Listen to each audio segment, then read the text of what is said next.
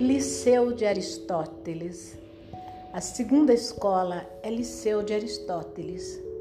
Para Aristóteles e seus discípulos, a vida bem-aventurada não é somente uma vida simples e despojada em harmonia com a natureza.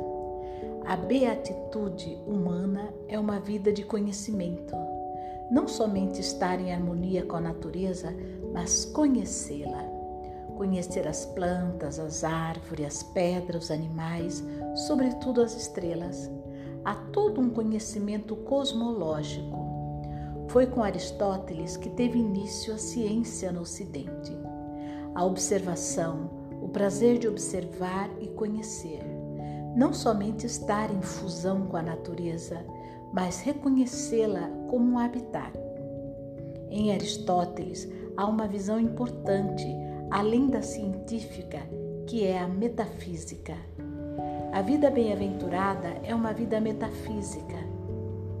Trata-se de conhecer a causa de tudo o que existe. Há um encadeamento das causas e efeitos, o que os orientais chamam de karma. Mas se trata de conhecer a causa de tudo o que existe, a fonte de tudo o que respira o princípio de toda a vida e de todo o amor. Para Aristóteles, a felicidade é contemplar a causa primeira. Eis uma maneira filosófica de falar de Deus. Para ele, o espírito humano não conhece a paz e o repouso se não conhece a origem e a fonte de todas as coisas. A felicidade do ser humano consiste nessa contemplação não somente da natureza, não somente dos homens e mulheres que estão à nossa volta, mas da fonte invisível de tudo o que existe. No liceu, a filosofia, assim como a ciência, deveriam conduzir à contemplação. O silêncio do maravilhamento, do contentamento. E por vezes, esta é uma dimensão que foi perdida em nossas escolas. Ao lado de estudos científicos e filosóficos, há também essa prática da contemplação, da meditação. Para Aristóteles, todos os conhecimentos que possamos adquirir deveriam nos conduzir a esse silêncio do maravilhamento, que se encontra além da razão e não contra. Para buscar a vida divina, não é necessário renunciar à razão, as ciências humanas, a filosofia, a tarefa é a de realizar tudo isso. E essa também é uma dimensão da qual os terapeutas de Alexandria irão se lembrar. A Academia de Platão. A terceira escola é a Academia de Platão. A palavra escola, escala em latim, quer dizer também escada. Para Platão, há uma escada dos desejos. Contrariamente a Epicuro, para ele o desejo é algo bom. É o que chamamos de eros na linguagem platônica. É o desejo do belo, da luz, da paz. É o desejo da verdade. E a felicidade do ser humano é estar à escuta desses desejos. É o que não nos permite nos satisfazer com certo número de desejos. O que faz com que, quando logramos aquilo que desejávamos e agora possuímos, surja algo em nós que deseja ir além. Para Platão, isto não é um sofrimento, mas é a própria energia da vida que nos conduz de profundidade a profundidade, de conhecimento a conhecimento, de início a início de conexões a início sem fim.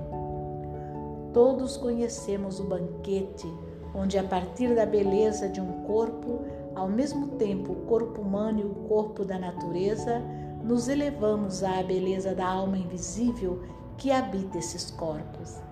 A vida é invisível, o que conhecemos dela é a sua manifestação corporal. A própria vida, entretanto, nunca a vemos que habita a nossa alma é uma beleza invisível. Há também a beleza das belas ações, e tudo isso nos reporta à beleza primeira, a beleza do mundo dos corpos, das ações, dos pensamentos são participações nessa única beleza. O desejo em nós só pode ser acalmado com a visão dessa beleza infinita. Na escola platônica há também a dimensão contemplativa, por vezes com a tentação de desprezar um pouco o mundo material por ser transitório.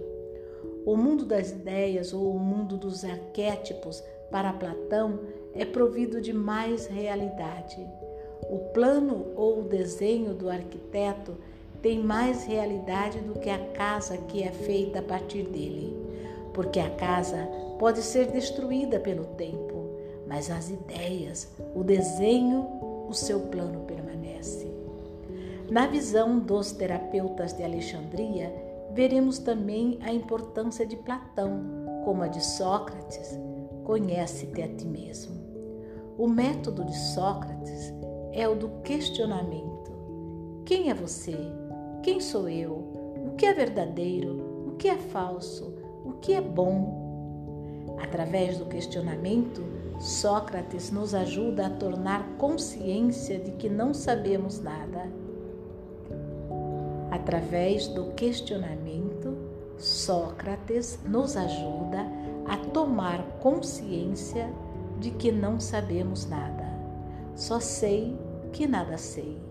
Esse é o conhecimento supremo. Sócrates nunca afirmava nada, mas questionava todas as respostas. Para ele, há o perigo da manifestação do orgulho, da verdade, ou seja, pensarmos na verdade como um ídolo.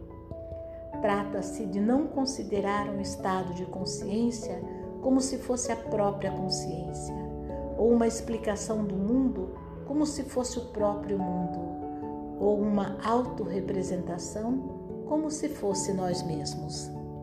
Conhecer-se a si mesmo é descobrir o desconhecido que está em nós e no outro. Não nos fecharmos e nem ao outro naquilo que conhecemos, já que nós somos e o outro é sempre mais do que tudo aquilo que podemos conhecer. Essa é a condição para que possamos viver bem juntos. Para todas essas escolas, a amizade é muito importante. A amizade muito despojada e simples no jardim de Epicuro, onde os amigos, homens e mulheres, compartilham o gosto da vida simples e sóbria, o que chamaríamos de uma sobriedade feliz. Há também a amizade no Liceu de Aristóteles, onde os amigos homens e mulheres estimulam-se uns aos outros em sua busca pela verdade. Eles compartilham suas descobertas e seus conhecimentos, mas compartilham também a sua meditação e contemplação.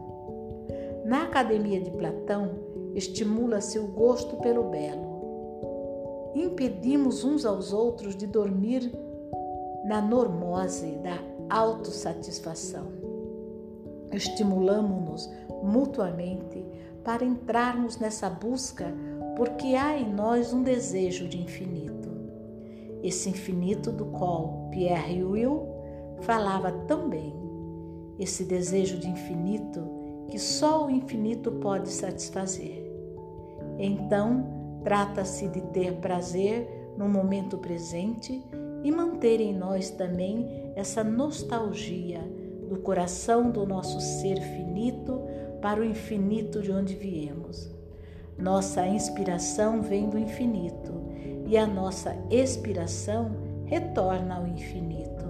Nosso lugar está entre esses dois infinitos, como um ponto precioso entre dois infinitos. É o nosso centro que devemos permanecer aberto em todas as dimensões.